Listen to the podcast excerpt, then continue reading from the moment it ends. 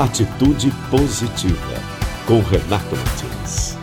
Boas notícias para melhorar o seu dia. Uma recente pesquisa está apontando que as empresas que apostaram mais na experiência do cliente estão vencendo melhor as crises. Essas companhias se tornam mais resistentes aos abalos provocados por todas as instabilidades econômicas recentes. A consultoria McKinsey fez um levantamento desde 2008 e mostra que essas empresas enfrentam os períodos de crise com menores quedas e recuperação três vezes mais rápida em média. Em tempos de transformação digital, a estratégia estratégia para melhorar o atendimento ao cliente tem sido rever os processos de produção, comunicação, logística e o pós-venda e assim melhorar os resultados. No caso da crise enfrentada nesta pandemia, o coronavírus já ensinou aos empresários que o foco são as pessoas.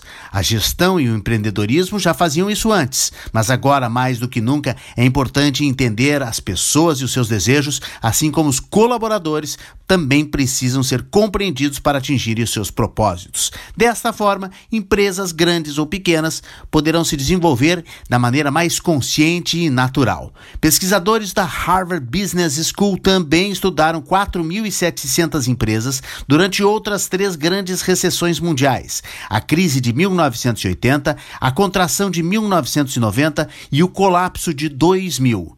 Pela pesquisa, a combinação de cortes e investimentos estratégicos traz disciplina de custos, prudência financeira e rastreamento de oportunidades.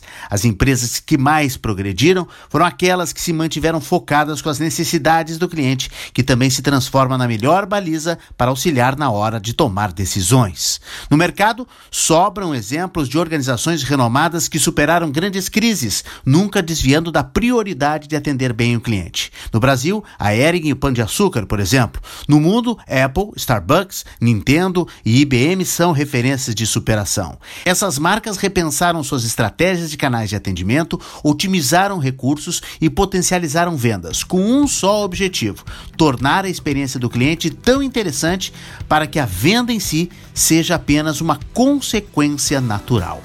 Tem mais boas notícias lá no site atitudepositiva2020.com.br. Siga nossas redes sociais e se inscreva no canal de YouTube. E até a semana que vem.